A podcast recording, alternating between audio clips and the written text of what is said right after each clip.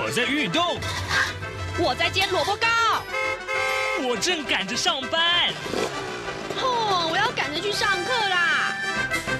这个时候，我们都在听夏志平制作主持的《早安台湾》。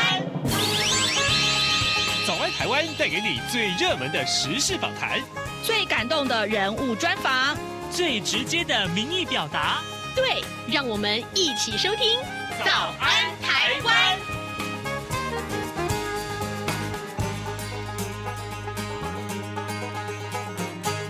早安，台湾！我是夏志平。今天是二零二一年的七月十三号，星期二。诶，从今天开始呢，台湾就进入这个微解封时代喽。好，这个呃，但是呢，三级警戒仍然是三级警戒，所以呢，各位听众，也许你会觉得好像有点 confused，对不对？有点有点混淆了，有点这个呃疑惑，对不对？不过没有关系，就看懂了这个呃指挥中心的这些个指引啊，就所谓的这个开放指引之后呢，也许你就可以明白了，仔细去阅读。一下吧。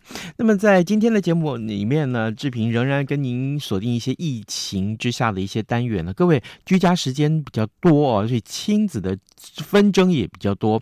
所以呢，呃，万一亲子之间关系紧张怎么办呢？这待会儿呢，我们会为您来连线访问家福中心啊，呃，这个呃高级专员黄余华，我们请他来跟大家来解说。诶。请他来解说，嗯，亲子关系紧张怎么办？尤其是疫情之下。啊，在跟余华连线之前呢，呃，志平有一点点时间跟大家说一说各平面媒体上面的头版头条讯息。今天《联合报》和《中国时报》，啊，这个《自由时报》三大报通通锁定这个疫。疫情这是所谓的疫苗的施打啊，那联合报跟中国时报上面所提到是台积和永林呃这千万剂的这个呃 BNT 已经抵定了，他们昨天晚上签约了啊。那么郭董说呢，不能放松啊，那么台积说会更强韧，呃这个。啊、呃，但是慈济啊跟进了五百万剂啊，今天也放在联合报头版头上面了。然后呢，呃，自由时报上面曾提到，就是五十岁以下、五十岁以下要打算要开放打 AZ 疫苗了，这点也是让这个 AZ 疫苗的这个施打率要赶快上来，这一点很重要啊。然后呢，自由时报上面也特别还提到，就是呃，台湾的明后年要加购三千万剂的次世代的莫德纳。呃，有关于疫苗，真的是如果说呃。专家所说啊，疫苗的施打可以让所有的呃这个疫情得到控制化，这真的是很重要。购买疫苗是很重要的讯息。好的啊，现在时间早晨七点零三分了，我们先请您收听一段广告，广告过后马上就开始我们的连线喽。大家好，我是中华民国侨务委员会委员长童振源。二零二一年海外华文媒体报道大奖开始增建了，在聚焦台湾、报道台湾的核心概念下，本届以“看见疫情下的华媒影响力”为主题，鼓励在疫情艰难时刻仍持续制作相关报道的海外华文媒体。除了原有的平面、网络报道类及广播报道类，今年增设了电视、影音报道类。以及特别为侨委会全球新闻志工设置的侨务电子报新闻报道特别奖。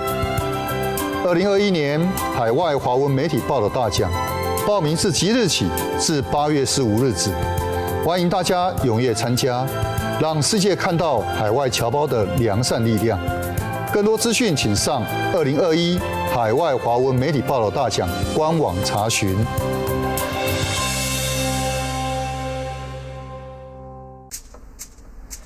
早安，台湾，你正吃着什么样的早餐？吐司加火腿蛋，咬一口，然后收听中央广播电台。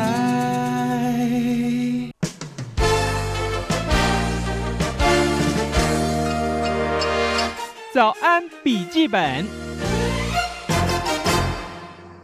这里是中央广播电台台湾之音，您所收听的节目是《早安台湾》，我是夏志平。各位听众，今天早上志平要为您来探讨这样一个话题啊，跟疫情是有关的。我曾经在网络上看到这样一篇 po 文，就是脸书上的 po 文啊，呃，我觉得很不可思议，就是有一个父母啊，他好像说要这个呃，在网络上。告诉这个大楼里面的这个呃邻居们说，哎，我今天晚上几点哈到几点我要打小孩哈啊，请各位哈邻居大家多多包涵哈啊，如果打得太大声，哭闹太大声，你们请多多包涵。结果底下的留言居然是这样告诉他说，哎，那你开不开放参观呐？啊，我我可以来参观吗？我我也看观摩一下，我回家看看怎么打我的小孩。天哪！我看到这个 po 文的时候，我心里面觉得好好心寒。怎么会有父母亲是这样，还告诉邻居我几点到几点要打小孩？嗯，可是这样一个 po 文却没有想到。被一个调查数据给证明了，确有其事，或者说，呃，在疫情之下，我们看到这样一个现象，特别值得跟大家来探讨啊。我们要探讨的就是呢，呃，在这个疫情之下，居家的时间多增加了很多，那家长对孩子们的这个照顾啊，是不是在亲子的关系上面出现了一些紧张呢？好，这个今天我们特别要为您连线家福基金会社会资源处的高级专员黄瑜华，我们请高专来跟大家来一块儿解说这个话题啊。黄高专，您早。早。是，谢谢您一早接受我们的访问。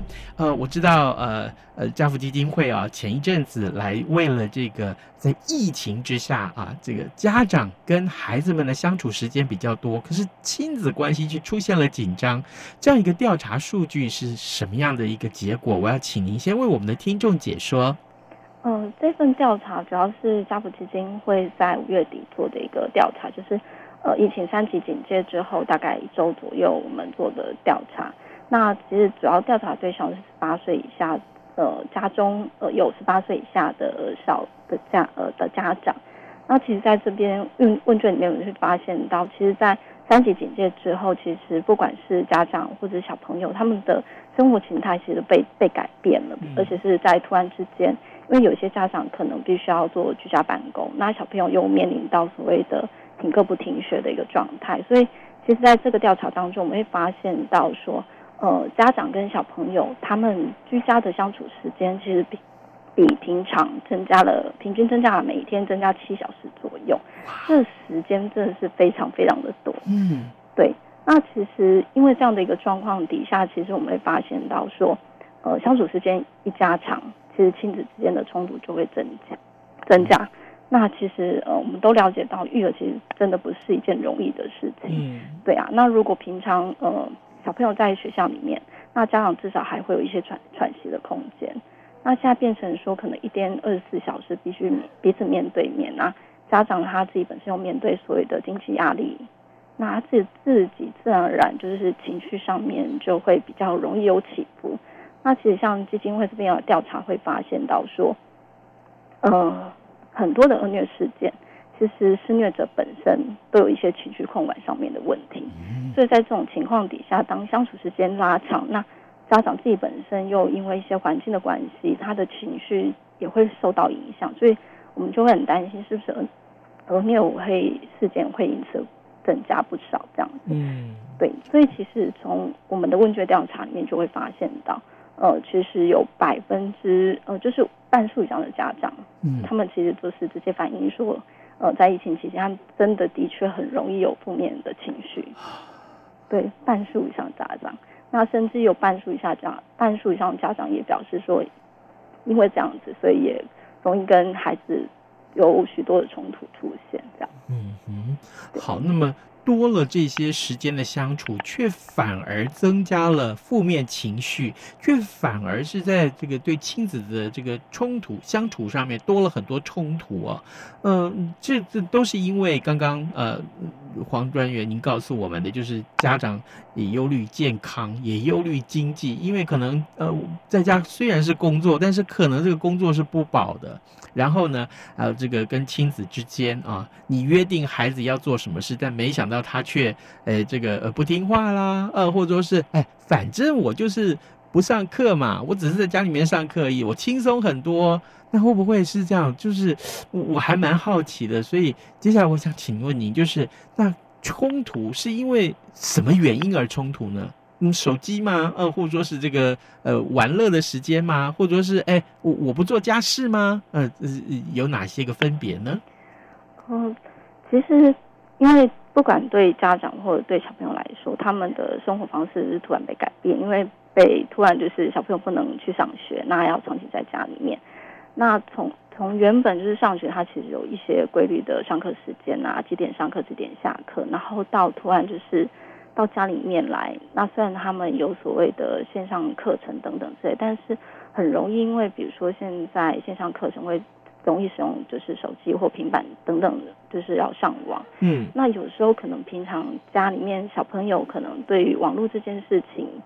呃，妈爸妈本来就有做一些控管，那现在可能因为要上课，所以一定要用。但是你又太家长就会担心他是不是有没有认真在上课，还是在玩手机跟平板。嗯、所以其实像家福这边也曾经有遇到这样的案子，就是小朋友跟家长就是为了手机或者是平板，它的使用时间有一些冲突，认知上的冲突，可能他是在用平板上课，但是比如说平常就只有。呃，疫情之前他们用手机约定和使用一个小时，嗯，那现在在疫情之后，因为要上课，所以家长就会觉得，怎么小朋友一天到晚都在用手机，就是在认知上面可能会有一些差异，或者是说，其实爸妈本来就担心小朋友会有一些网络沉迷，那现在就一天到晚看看看到他拿着手机，就是不知道在干嘛，是可能小朋友认真在上课，但就是家长的主观。观念里面就一直觉得他在用手机啊，对，所以就是可能就是彼此的信信任啊，或什么之类的，就是会有一点，就是会有这样的状况，会有一些冲突。哦，对。可是问题是，我还蛮好奇的，就是家长在家那。当然了，呃，可能是忙于工作了啊，这个也不见得会比较轻松。但是我看到的一些像我的朋友的 po 文，或是我看到一些呃现象，就是说，哎啊，孩子们在上课的时候啊，家长是在旁边一块协助他的。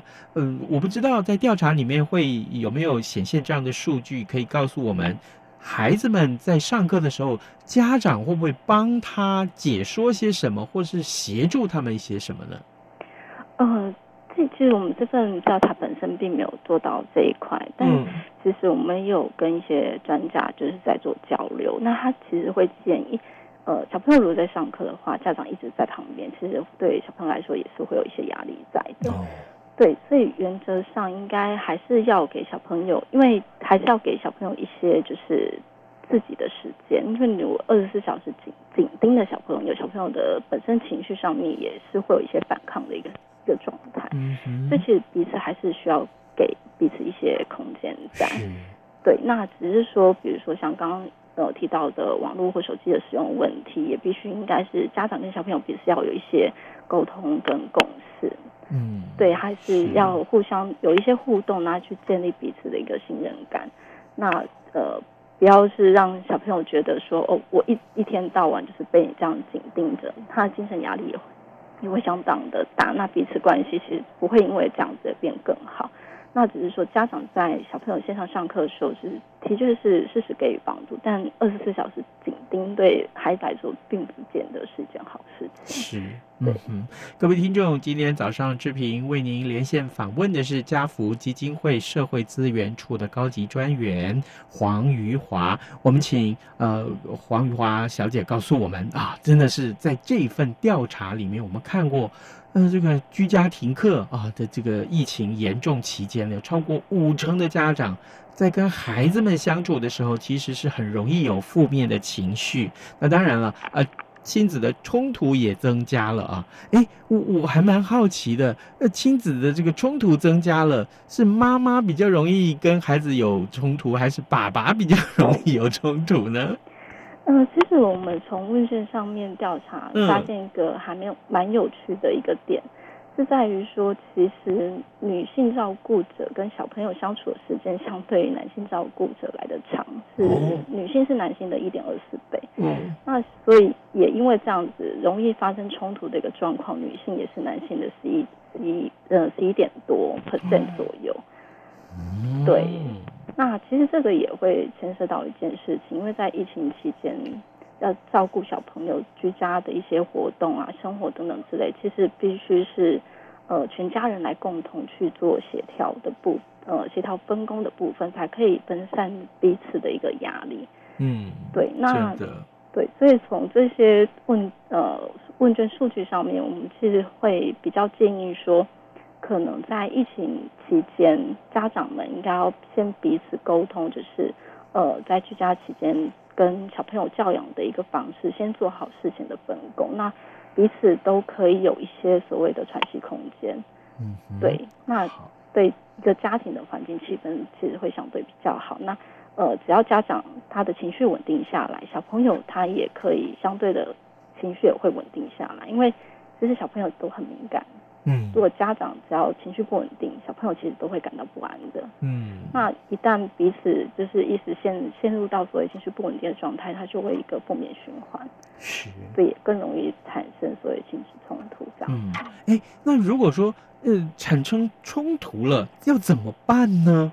因因为我既然你们刚刚呃这个数据里面已经告诉我们，超过五成家长容易有负面情绪，然后超过五成的家长是呃也越来越容易这个亲子冲突是增加的。那有了冲突，该怎么去解决？对于家长来讲，那对孩子来讲，那孩子嘛年纪小嘛，你也许你现在告诉他，他不能理解这么多。那至少呃对于家长来说，爸爸来讲，妈妈来讲，你可以告诉他些什么，做好一些防范。呃，其实是如果在冲突当下，嗯、其实我们跟很多的专家其实有在沟通，也有呃做一些交流。那其实，在专家上面的建议都会比较建议说，其实，在情绪高涨的情况底下去做所谓的指导或者是呃教教养这件事情，其实对小朋友来说，他可能很难去接受。嗯、所以，比较好的方式就是在。冲突的期间，可能爸爸妈妈先可以先冷静一下，先离开这个现场。嗯，对，先让自己的情绪先稳定下来之后，再去找小朋友，好好的聊一下，就是可能刚刚发生了什么事情，那为什么会发生？那未来我们如果发生同样的事情的时候，我们彼此要怎么去做，会对彼此比较好一些。嗯，因为在情绪双方情绪都高涨的情况底下，应该就是会。听不见彼此来讲些什么事情，嗯、对，所以我们基金会这边还是呼吁说，家长呃在跟小朋友相处的时候，凡事就是先冷静三秒钟，嗯，对，就是先让自己的情绪，也让小朋友情绪先有一些缓和，那才有办法去做沟通这件事情。有了冲突，那接下来会不会就是对孩子们的伤害呢？我的意思是说，呃，就像我刚刚一开场的时候跟大家所说的啊，我现在要打小孩，晚上要打小孩了。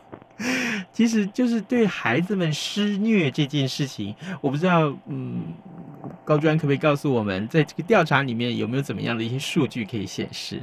嗯，其实从家福这边的服务数据上里面来看，就会很明显发现，像去年家福在儿虐这个事件，儿虐的儿虐儿少的一个服务案数上来说，我们会发现说，呃，大概有四成左右的家长。就是施虐的家长或者施虐者，他本身都有情绪问题。嗯，对，都是因为情绪控管不佳而导致所谓的呃儿虐。是，所以其实情绪控管这件事情真的非常重要，尤其是在疫情期间。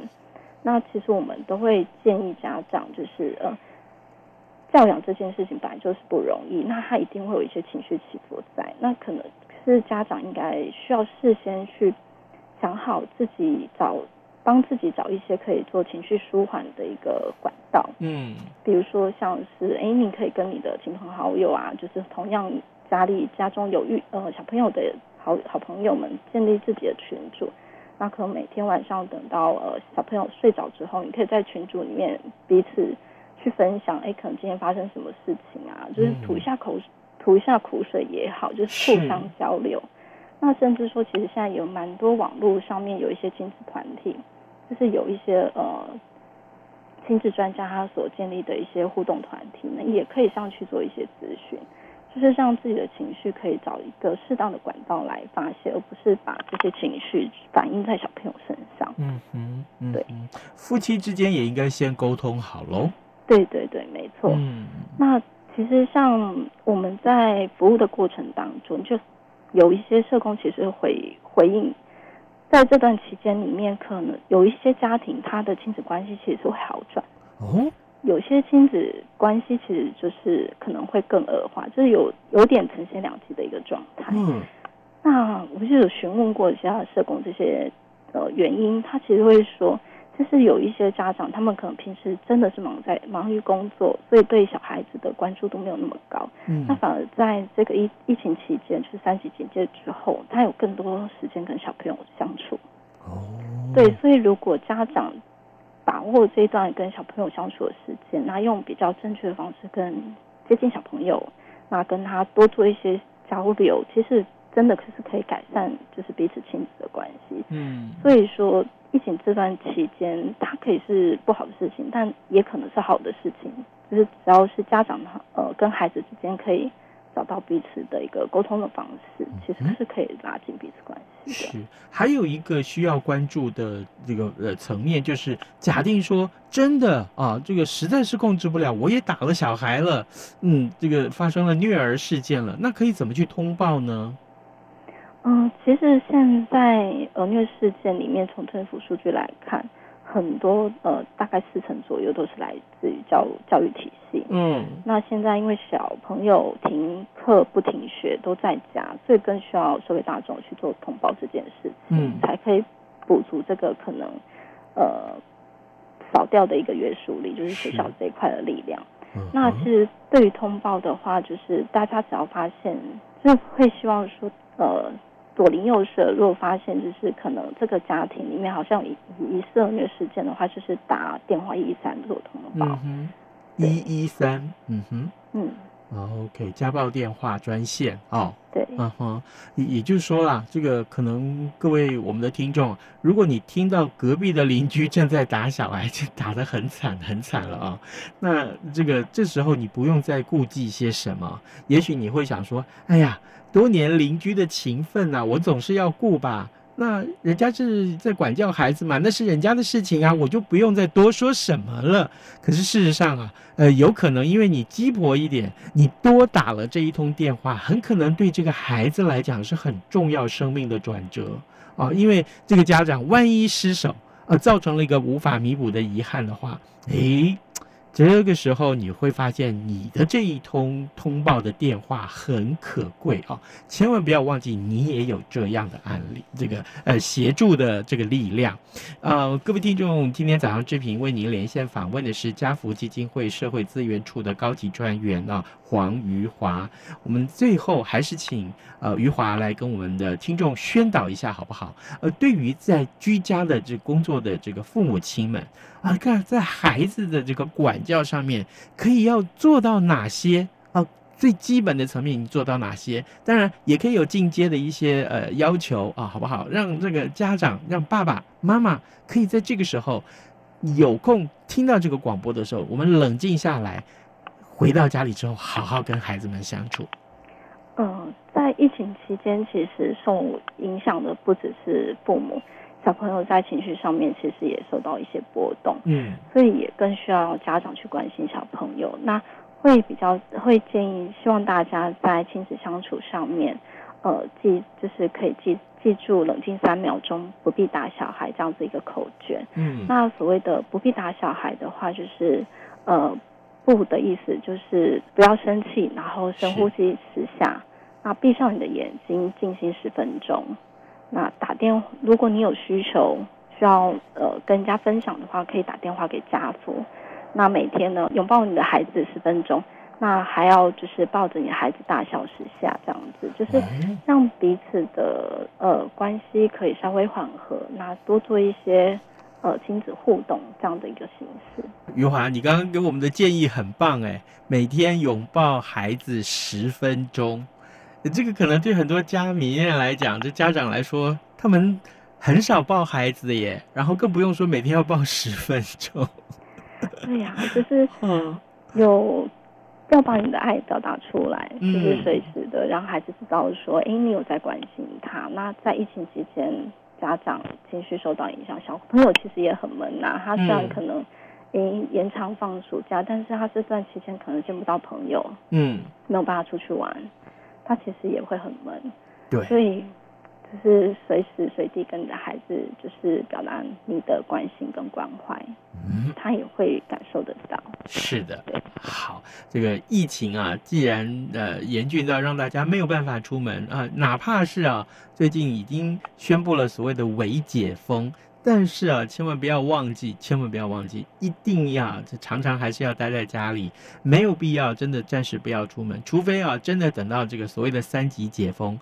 呃，解封之后再说吧，好不好？但是呢，如果你留在家里，一定要好好的跟孩子们相处，夫妻之间也是和气相处啊，有事好好商量啊。各位听众，今天早上志平为您连线访问的是家福基金会社会资源处高级专员黄瑜华，我们请余华在节目中跟大家一块来解说，这是他们家福的一个调查，呃，停课居家的情况之下，有超过。呃，一半数的家长都觉得容易有负面的情绪，而亲子冲突也增加了。这个时候该怎么办呢？我们也非常谢谢余华跟大家的分享，谢谢您，谢谢，谢谢。中港台听友集合召集令，你收到了没？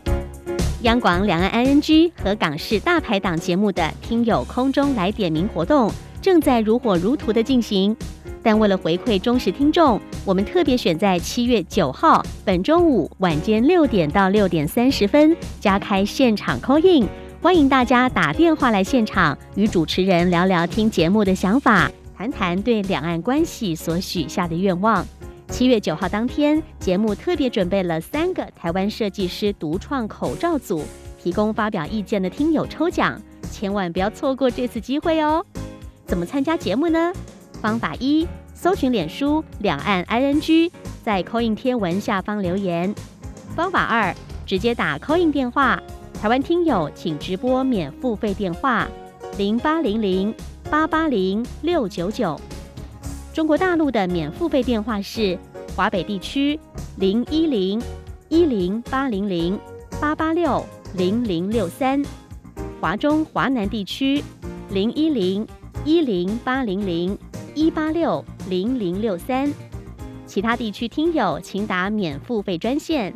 马来西亚、菲律宾、纽西兰、英国、法国是零零八零零五五一六五五一六。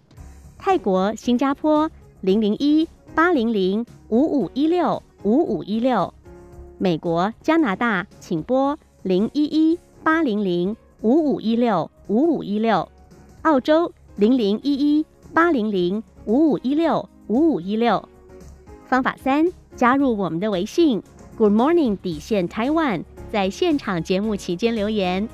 七月九号星期五晚上六点到六点三十分，欢迎您来 call in 谈中港台抽奖品哦。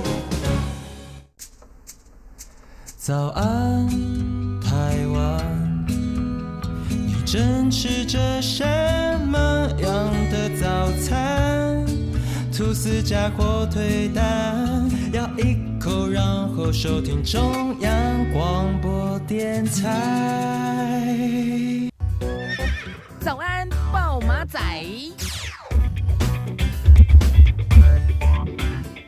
好的，我们在节目结束之前啊，赶快来看一下今天还有哪些重要的新闻啊，呃。奥运啊，昨天在节目中跟大家谈奥运，那么这个您知道吗？呃，这个二零二零年的东京奥运将是延后到今年举行，那是七月二十三号的时候要开幕了。在全球疫情笼罩之下，台湾代表团将会在十九号包机飞到日本啊参加比赛。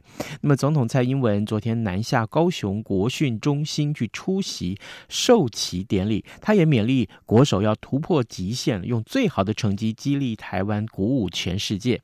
这一届呢，台湾一共有十八种运动项目，六十六位选手取得参赛的门票，再加上教练跟队职员呢，后勤的医护跟行政团队代表团的人数一共高达一百七十六人。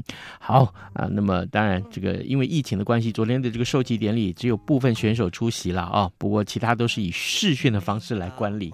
好，呃，祝福他们有很棒很棒的成绩，对不对呢？嗯。好，呃，在其他呢，仍然是要为您关注疫情，欢迎各位听众随时锁定中央广播电台各节新闻，或者是上到我们的官网上面来收看新闻。好的，呃，就跟您说拜拜，咱们节目明天再见喽。一天的小星星，自然微笑的说